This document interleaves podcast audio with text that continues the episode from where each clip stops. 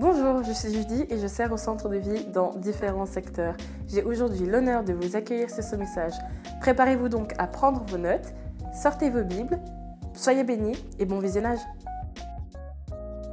Alors me voici encouragé, donc, euh, mais je l'étais déjà. Alors en fait, c'est vrai, merci pour l'introduction. On, on a pu commencer de parcourir Esaïe et c'est c'est pas c'est pas si évident que ça. Et pourtant, pourtant, notre, notre objectif, c'est à, la fois en tant qu'Église de, de, fonder notre vie spirituelle sur la parole de Dieu, évidemment, y compris l'Ancien Testament, et puis en même temps d'être pertinent par rapport à ce que nous vivons aujourd'hui. L'idée n'est pas d'être des érudits de la Bible, déconnectés de la réalité, évidemment pas, mais non plus pas simplement d'avoir des messages qui soient passe-partout, qui soient des, comment dire, un peu des, des, conseils quotidiens, psychologiques, simplement, mais véritablement d'être fondés aussi sur la pensée de Dieu parce qu'elle dépasse, elle dépasse simplement une compréhension humaine. Il y a une compréhension spirituelle dans la mesure où le, le, le Seigneur est le Créateur et nous connaît. On a dans le livre d'Ésaïe, comme on l'a dit au début, un parcours étonnant et déconcertant parce que Ésaïe est d'abord un prédicateur. On a dit que c'était un prédicateur d'une part de la sainteté de Dieu. On voit le, sérieux sur son visage, enfin plus que le sérieux, la crainte de Dieu quelque part. Mais c'est aussi, Ésaïe, on parle de lui comme le cinquième évangile, comme un évangéliste, tellement il annonce la grâce de Dieu. C'est contrasté. Il annonce à la fois des jugements d'un côté et la grâce du Seigneur.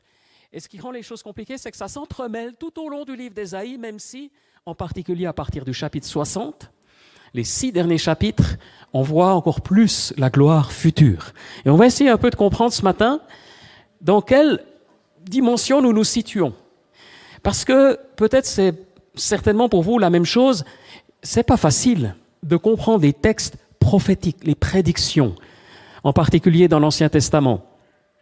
Quel est le sens pour nous aujourd'hui? Quelle est la signification de ces passages? Par exemple, au chapitre 2, il est parlé, on va afficher le, quelques extraits de, de versets, des peuples s'y rendront en foule, il est parlé de Jérusalem, et diront, venez, montons à la montagne de l'Éternel, à la maison du Dieu de Jacob, il nous enseignera ses voies et nous marcherons dans ses sentiers. En effet, c'est de Sion que sortira la loi et de Jérusalem la parole de Dieu. Alors ça paraît banal, puisqu'on imagine bien que Jérusalem, déjà à l'époque, était centrale pour les Juifs. Cependant, si Ésaïe annonce cela, c'est qu'il annonce aussi la destruction de cette ville. Et tout au long du livre, on voit les menaces qui pèsent sur cette ville, et on sait qu'elle sera effectivement détruite en 586 avant Jésus-Christ. Et donc c'est une projection sur une nouvelle Jérusalem. Et 70 années plus tard, après 586, redémarreront les travaux pour rebâtir cette ville. C'est une première réalisation prophétique. Mais je lisais un commentaire d'un dénommé Félix Beauvais, un Neuchâtelois, un érudit, vous le trouvez sur Wikipédia, il est décédé il y a fort longtemps, mais c'est au XIXe siècle. Et cet auteur, cet archéologue, cet historien, théologien aussi, a entrepris un voyage à son époque en Palestine. Il a passé par l'Égypte et il a écrit les souvenirs ou les mémoires ou les observations.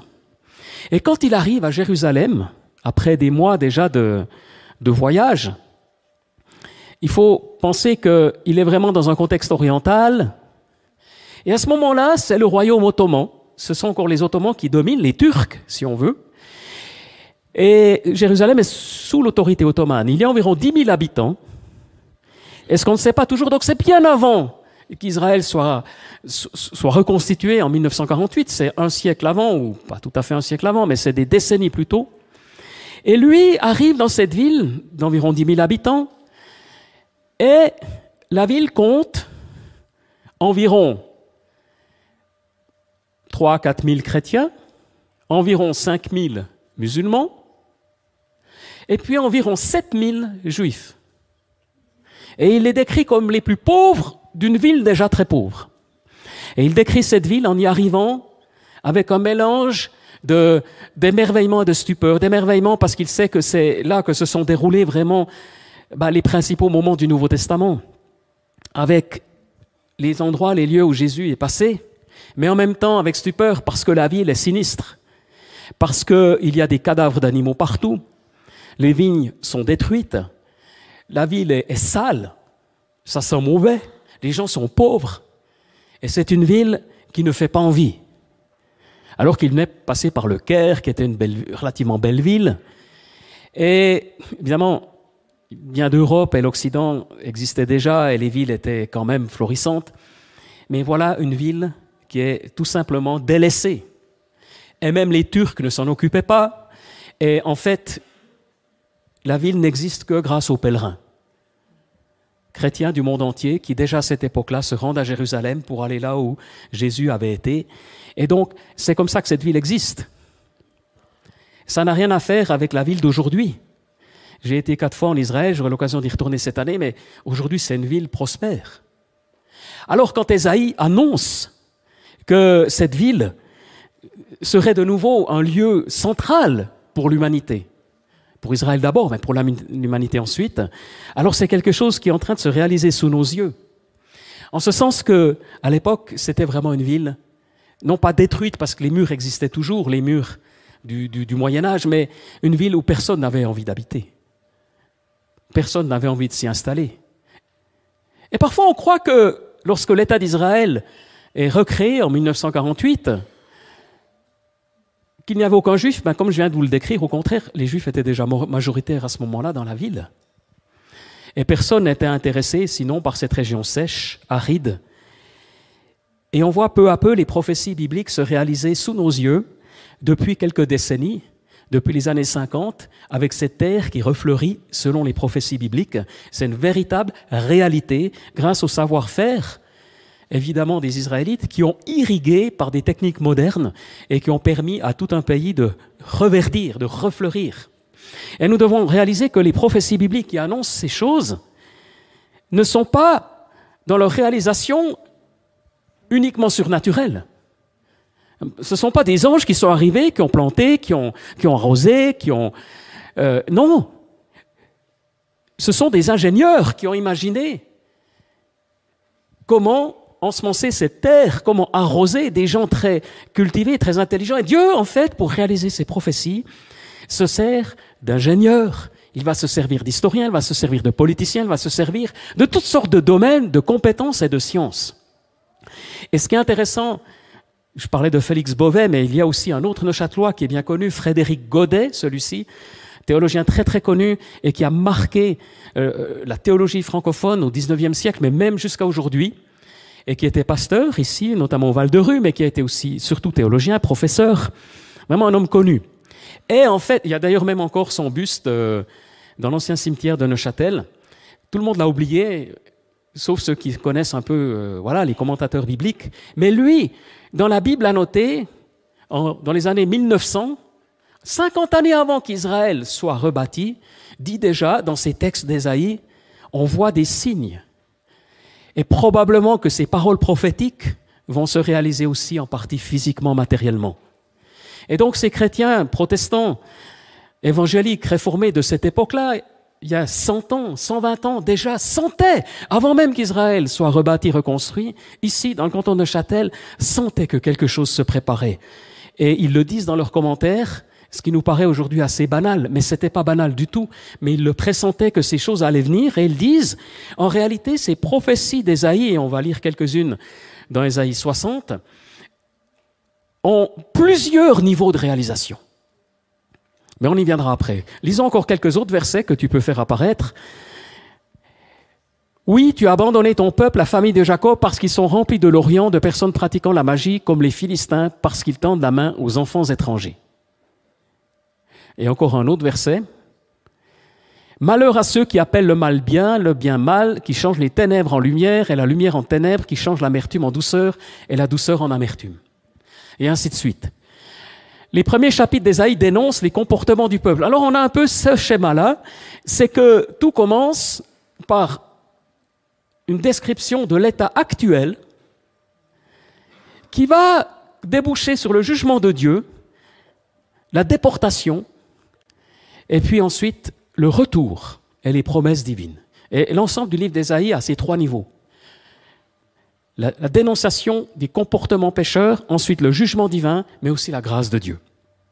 Et en fait, ces comportements ici que je viens de lire, cet orgueil humain, alors je n'ai pas le temps de m'y arrêter, mais ici, Ésaïe dénonce l'occultisme. Et aujourd'hui, l'occultisme se cache derrière l'ésotérisme, mais ce n'est pas différent. Et vous trouvez, j'étais frappé encore cet été en France, mais c'est la même chose en Suisse, dans les grands supermarchés, vous avez des librairies entières, et dans ces librairies entières, des rayons, mais entiers, de livres dédiés à l'ésotérisme sous toutes les formes possibles et imaginables. Et puis si vous allez sous religion, c'est tout petit. Et si vous allez sous religion chrétienne, c'est tout petit petit. Et puis il y a peut-être une Bible. Mais des centaines d'ouvrages d'ésotérisme. Nous sommes en Occident chrétien. L'Occident chrétien est passionné par l'ésotérisme, la magie blanche, toutes sortes de techniques spirituelles, et pas du tout euh, par la spiritualité chrétienne. Parce qu'elle est perçue comme religieuse. Elle n'intéresse plus, ou peu, ou trop peu. Et c'est là qu'Esaïe nous dit des choses, parce que si ça paraît, en fait, inoffensif, parce que l'être humain cherche cette spiritualité.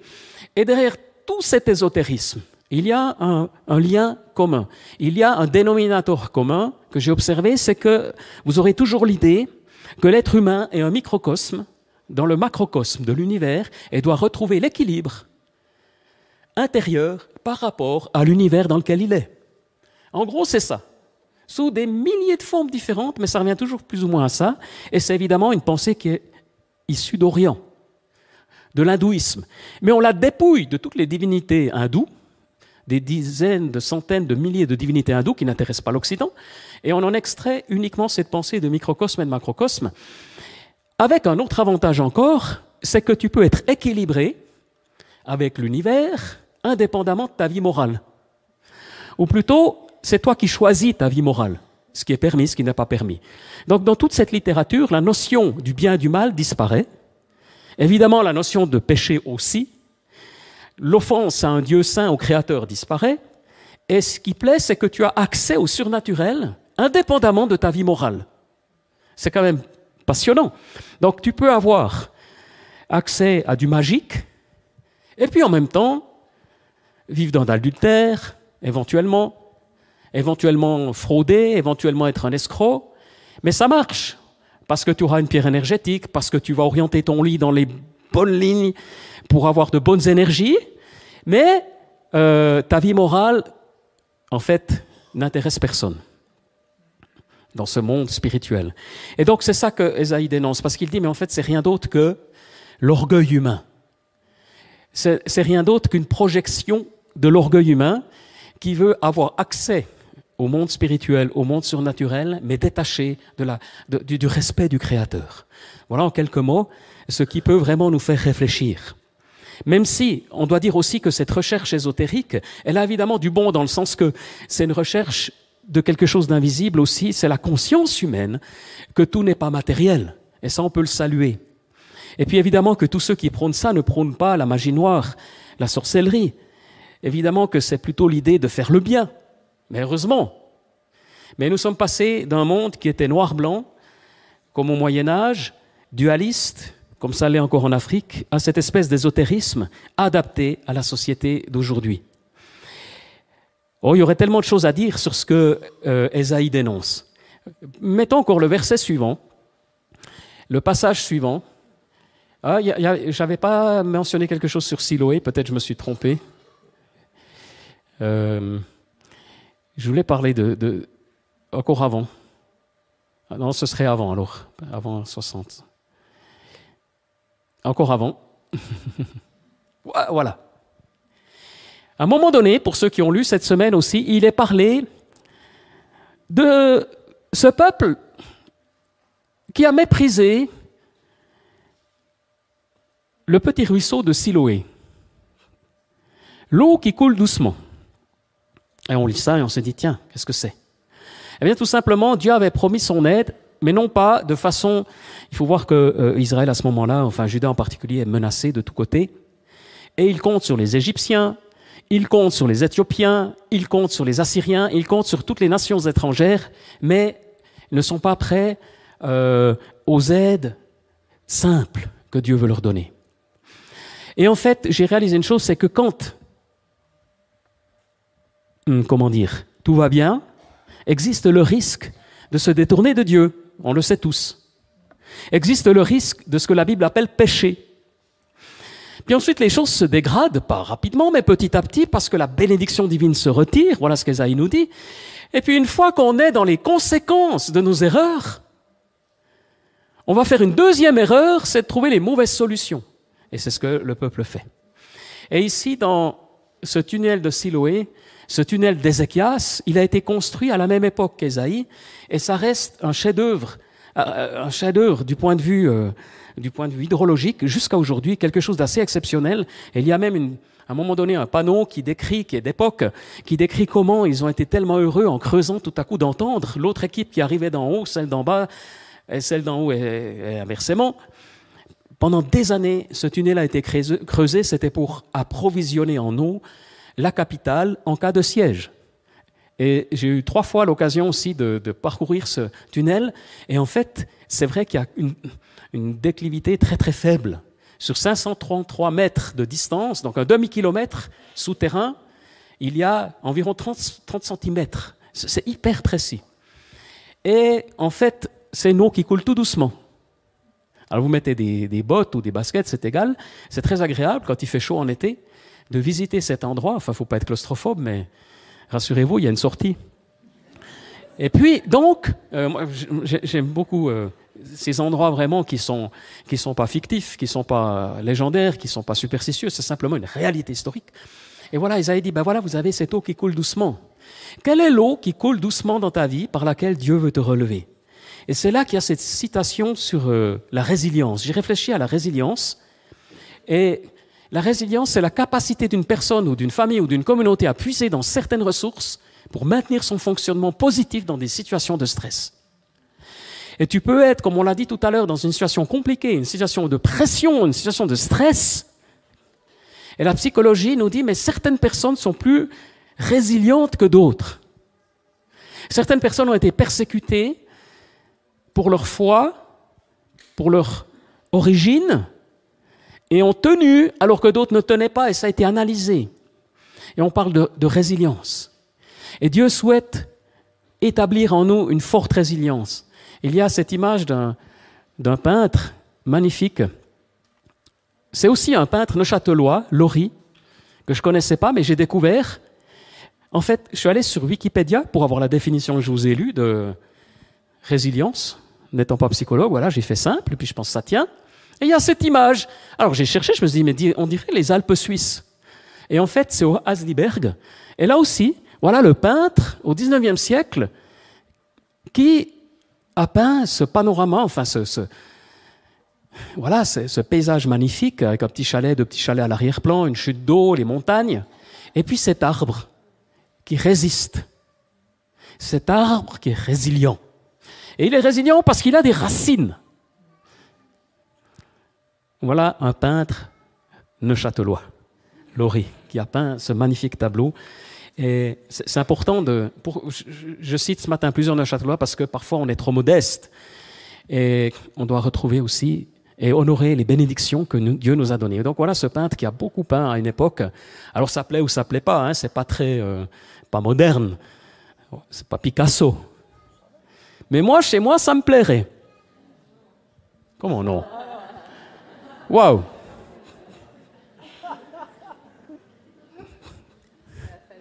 Dans mon bureau, à la salle de bain, les petits personnages là. Je trouve que ça, il en ressort une fraîcheur, une bénédiction. Alors voilà, cet arbre, il a cette résilience avec ses racines. Et le Seigneur souhaite développer notre résilience. Et comme on l'a dit, Ésaïe a été appelé par Dieu, est conscient de son état, mais il est appelé par Dieu à servir Dieu, il accepte. Et alors même qu'il accepte de servir Dieu, Dieu lui dit, comme il a été dit aussi ce matin, mais en fait, ils n'écouteront pas. Tu vas prêcher Mais le peuple sera réfractaire. Ça va être compliqué, ça va être difficile ton appel. On dit qu'Ésaïe est le plus grand prophète de l'Ancien Testament. Et donc, ce plus grand prophète de l'Ancien Testament, il s'est engagé dans un, double marathon. C'est ça qu'on ne réalise pas toujours. On aimerait être dans l'appel de Dieu, la vocation divine. Moi, le premier, et tu reçois un don de guérison, tu aimerais que ça, s'applique rapidement. Quelqu'un sent un peu un feeling pour le chant, pour la louange, et tu aimerais que rapidement tu sois sur scène. Ou quelqu'un d'autre aurait peut-être euh, euh, voilà un sens pour les finances, pour l'argent, tu aimerais rapidement faire fortune pour bénir le royaume de Dieu. On veut rapidement les choses. On veut que les choses se passent rapidement. Et moi le premier. Mais tout ce qu'on apprend dans notre vie, c'est que les bonnes choses de Dieu sont rarement rapides. C'est pas qu'il aime nous faire attendre. C'est simplement qu'il y a un processus, une pédagogie divine. Et Esaïe verra les fruits de sa prédication. Mais pas au début. Il verra la gloire future. Il y a un projet de Dieu qui dépasse le moment présent. Et si tu es freiné dans l'évolution de ce que tu aimerais, si quelque part ça bloque, si quelque part c'est compliqué, si quelque part ça n'avance pas à ta vitesse, à ton rythme, mais c'est pas grave. Parce que Dieu est en train de préparer quelque chose, en train d'œuvrer au profond de toi-même, et simplement il aimerait que tu retrouves le goût. Il est aussi en train de produire cette résilience qui te permettra de tenir, résilience égale dans la Bible persévérance. Dans le fond, c'est pas différent. Mais le terme persévérance est des fois, voilà, il est peut-être un peu désuet, mais tellement nécessaire. Alors dans tout ce que nous allons vivre en tant que centre de vie, continuer de vivre, Dieu veut mettre en nous cette résilience, cette persévérance, cet apprentissage de soi, à connaître ses limites. Avec plusieurs personnes, on en parlait cette semaine. Une des clés pour avancer, c'est de connaître ses limites, c'est de se connaître soi-même. Parce que si tu ne te connais pas toi-même, tu ne pourras pas pleinement servir. Tu vas atteindre des domaines où, ça va plus loin que ce que tu es, plus fort que ce que tu es, ou moins loin. Alors le Seigneur va prendre du temps aussi pour t'enseigner à découvrir mieux qui tu es pour mieux le servir. Amen. C'est tellement important. Et puis maintenant, j'ai dit tout à l'heure qu'on verrait aussi la projection future d'Ésaïe. Alors, lisons quelques extraits du chapitre 60, où il est dit, et ça reflète ce qui avait été dit tout au début du livre, déjà qu'on l'a lu avant, Lève-toi, brille, car ta lumière arrive, et la gloire de l'Éternel se lève sur toi. Certes, les ténèbres recouvre la terre et l'obscurité profonde enveloppe les peuples. Mais sur toi l'Éternel se lèvera, sur toi sa gloire apparaîtra. Des nations marcheront à ta lumière et des rois la clarté de ton aurore. Lève tes yeux et regarde autour de toi. Ils se rassemblent tous, ils viennent vers toi, tes fils arrivent de loin et tes fils sont portés dans les bras. En le voyant, tu rayonneras de joie, ton cœur bondira, se dilatera, car les richesses de la mer se tourneront vers toi, les ressources des nations viendront chez toi. Il y a trois niveaux il y a trois niveaux de compréhension et d'interprétation. Il y a un niveau qui va se réaliser pleinement, et les trois chapitres 60, 61, 62 sont messianiques et se réalisent premièrement dans la venue de Jésus-Christ. Et surtout le chapitre 61 qui suit, je suis loin d'une onction, de guérison, de délivrance. Et c'est repris dans Luc 4 par Jésus lui-même exactement ces versets. Il y a donc une annonce de la venue du Seigneur et de cette lumière qui vient. Et par conséquent, on peut prendre ces versets pour nous-mêmes. Quand on lit ça, mais lève tes yeux, regarde autour de toi. Moi, je prends ces bénédictions pour ma vie. Et c'est juste. Parce que on s'inscrit dans cette alliance nouvelle que Dieu donne. Mais maintenant, certains chrétiens ont comme kidnappé, ont pris en otage ces textes et ont dit c'est que pour la réalisation en Christ et tout l'Ancien Testament se réalise en Christ et, basta, et il n'y a pas d'autre réalisation prophétique. Je pense que la deuxième réalisation, c'est simplement lorsque Jérusalem a été rebâtie, comme je l'ai dit avant, et comme aujourd'hui également, les choses sont en train de se passer. Parce qu'en réalité, lève les yeux, regarde autour de toi, ils se ressemblent tous, ils viennent vers toi, tes fils arrivent et sont portés dans les bras. C'est exactement, beaucoup ont compris ça des Juifs après 1948, lorsque de toutes les nations, là où souvent d'ailleurs ils étaient persécutés, ils ont pu retourner sur leur terre. Et en même temps, et les commentateurs déjà au XIXe siècle disaient, mais il vient aussi un temps futur où le rayonnement depuis Jérusalem sera encore plus fort sur l'humanité. Et là, il faut avoir des yeux spirituels pour le comprendre. La Bible parle aussi du règne de mille ans dans l'Apocalypse, et c'est possible que ce soit similaire. je pense que même c'est similaire. C'est-à-dire que beaucoup de textes d'Ésaïe vont dans cette direction-là. Il y a une attente de la parole de Dieu. Il y a une attente de cette lumière. Et ce n'est pas pour rien que des millions de pèlerins, encore aujourd'hui, de chrétiens de toutes origines, se rendent à Jérusalem. Au moins peut-être une fois dans leur vie, deux fois, trois fois. Il y a comme quelque chose de particulier. C'est contrasté. J'ai été plusieurs fois en Israël et j'y ai pas senti plus la présence de Dieu qu'ici ce matin. C'est pas ça la question. Mais par contre, ça vous ouvre les yeux sur beaucoup de réalités. Comment était le contexte dans lequel Jésus a annoncé l'évangile? Vous comprenez une réalité spirituelle? Puis deuxièmement, j'ai été frappé par l'extrême religiosité de tous les pèlerins, orthodoxes, catholiques et extrêmes. Alors quand j'étais jeune chrétien, que j'y étais, je me disais, mais ça me scandalisait, tellement c'est idolâtre de se, mettre à genoux devant une croix, et puis on vous présente quelque part euh, à Cana. Alors ça c'est assez authentique le village, et puis on vous présente deux cruches qui ont servi à, à la transformation de l'eau en vin par Jésus, puis vous traversez la route, et puis il y a une autre chapelle, puis on vous présente trois cruches qui ont permis aussi à Jésus, et puis euh, ainsi de suite. Et puis je pense que si on réunissait toutes les cruches qui existent, il y en a mille fois plus en quantité que ce qu'il y avait à l'époque de Jésus. Beaucoup, beaucoup de superstitions. Avec tous les morceaux de croix qu'on avait au Moyen Âge, de la crucifixion du Seigneur, on aurait pu euh, euh, faire une forêt. On aurait pu bâtir une maison, tellement il y avait des bouts de croix partout. Donc il y a beaucoup de légendes, beaucoup d'excès. Mais ce qui est passionnant, c'est que néanmoins, même si c'est en partie contestable, discutable, en partie, les gens se mettent à genoux, ils descendent des escaliers à genoux, ils descendent sous terre pour aller admirer, pour vénérer, pour... Et nous on dit, mais le Seigneur est dans nos cœurs, on n'a pas besoin de... Mais quand même, tout est lié à la foi que Jésus est mort et ressuscité. Et même si cette foi, elle est parfois superficielle, même si elle est, elle est, elle n'est pas de l'esprit, même si elle est religieuse, elle a quelque chose quand même qui témoigne que Christ est mort et ressuscité. Universellement, il y a quelque chose. Et ça, on le trouve, par exemple, au Saint-Sépulcre à Jérusalem. Et au Saint-Sépulcre à Jérusalem, il y a les Arméniens, les Coptes, les Orthodoxes, les catholiques. Et chacun défend son précaré, sa partie. Et ils se disputent entre eux. Et, et c'était comme ça il y a 100 ans déjà. Et dans un commentaire que je lisais, il disait oui, ils se disputent entre eux. Et heureusement qu'il y a les Turcs qui viennent mettre de l'ordre, parce que parfois c'est sanglant et il y a du sang. Tellement ils se. Et voilà ces bras chrétiens qui vénèrent tellement le Seigneur, qui veulent tellement posséder ce lieu, que jusqu'à aujourd'hui, c'est un lieu conflictuel. Si vous entrez dans cette église du Saint-Sépulcre, vous le sentez. Et jusqu'à aujourd'hui, les clés du Saint-Sépulcre, où Jésus aurait été crucifié, où Jésus serait ressuscité, c'est possible que le, lieu corresponde. Jusqu'à aujourd'hui, il y a des portes et les, clés des portes sont dans la main. Enfin, il y a une famille qui ouvre les portes et une autre famille qui ferme les portes. Et ça depuis, je crois, 150 ans, 200 ans. Et ce sont des familles musulmanes. Parce que les chrétiens étaient divisés, ne pouvaient pas s'entendre, donc c'est la solution qui a été trouvée à l'époque, et ça reste jusqu'à aujourd'hui. Et le commentateur disait, mais déjà il y a un siècle en arrière, mais c'est scandaleux cette division des chrétiens, mais en même temps, c'est, quand même un témoignage. C'est faux, c'est pas dans l'esprit, mais c'est quand même un témoignage de la foi que Christ est mort et ressuscité. Il faut arriver à voir les deux niveaux. Je ne sais pas si on a cette maturité de voir dans le monde d'aujourd'hui, dans l'Église d'aujourd'hui, les deux niveaux.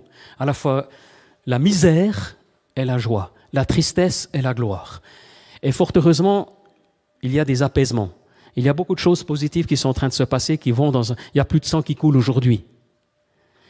Mais il y a quand même encore beaucoup de choses discutables. Mais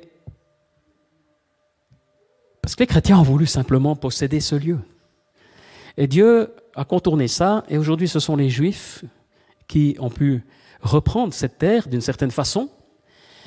Et on voit les prophéties bibliques se réaliser, et ces Juifs faut pas être naïf non plus parce que la plupart sont athées en Israël aujourd'hui. Et le niveau de foi est faible. Et puis après, il y a les juifs ultra-orthodoxes qui ont une spiritualité, une religiosité, mais déconcertante au possible, qui ne travaillent pas, quasiment, qui font que de l'étude, et qui ont un statut privilégié et qui sont détestés du reste de la population israélienne parce que, en fait, grâce à ça, grâce aux lois qu'ils ont pu euh, faire adopter, ils sont financés par l'État, par ceux qui travaillent, et cette minorité ultra-orthodoxe peut ne pas travailler et survivre de cette façon-là. Et ils ont vraiment. C'est pas non plus la réalisation de ce qu'on aimerait prophétiquement, mais ce sont des signes qui montrent que les choses peuvent se passer. Il y a d'autres signes aussi dans Ésaïe où il est parlé de l'Égypte. Il est parlé de l'Égypte qu'à un moment donné, et je ne peux pas entrer dans les détails, mais il y a une promesse de bénédiction sur l'Égypte. Il y a également une promesse de bénédiction sur la Syrie. Il est parlé d'une unité entre la Syrie, entre Israël et l'Égypte. Et j'apprenais récemment que l'Égypte a adouci sa position à l'égard des églises chrétiennes. Et on voit que les choses évoluent et que 2000 églises pourront être bâties prochainement en Égypte alors que c'est un pays très musulman. Mais conformément aux prophéties bibliques, le cœur de l'Égypte va être touché. On a des indices qui vont dans cette direction. Et beaucoup pensent que les choses vont évoluer. Alors où va-t-on? Que va-t-il se passer? Il y a aujourd'hui, comme nous ce matin, qui adorons le Seigneur avec joie, avec bonheur dans l'esprit, le même phénomène qui se passe à Jérusalem. Des églises arabes chrétiennes, des églises juives messianiques, de tous bords, des églises qui, indépendamment de leur confession, adorent le Seigneur, louent le Seigneur, et il y a une présence de Dieu qui se manifeste. Il y a quelque chose que Dieu prépare. Il y a une attente, il y a quelque chose que Dieu prépare. Et je suis convaincu que ce retour des Juifs en Israël, il y a une prophétie biblique qui se réalise, qui ne veut pas dire que Israël fasse tout juste, qui ne veut pas dire que leur façon de se comporter à l'égard des Palestiniens aujourd'hui soit juste. Ce qui ne veut pas dire non plus que les Palestiniens aient raison de prendre les armes. c'est conflictuel, parce qu'il n'y a pas encore la paix du Seigneur. Parce qu'il n'y a pas la paix du Seigneur non plus entre les chrétiens parfois. Mais les paroles prophétiques, les pensées prophétiques se réalisent. Et il y a un chemin de Dieu. Et c'est là que je rappelais qu'il y a quelque temps encore que même Henri Dunant, Henri Dunant, fondateur de la Croix-Rouge, premier prix Nobel de la paix, était aussi, lui, dans cette conviction il y a cent ans, que les Juifs retourneraient un jour sur cette terre. Il a été aussi au premier congressionniste à Bâle, Henri Dunant, que tout le monde admire aujourd'hui, mais que tout le monde a oublié qu'il croyait aux prophéties bibliques. Et c'est ce qui a motivé son cœur aussi à aimer et à intervenir auprès, euh, en faveur des plus démunis.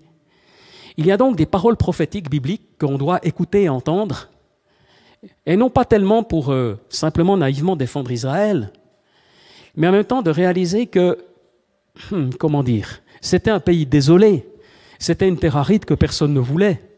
Et quand les Israélites, enfin les Juifs ont pu reprendre ces terres, les acheter une par une, elles leur ont été vendues. Ils n'ont pas eu de guerre de conquête. La guerre des six jours, c'est une guerre défensive. Et on voit la main de Dieu dans tout ce qui se passe là. Alors peut-être on peut encore afficher quelques versets. Pour terminer,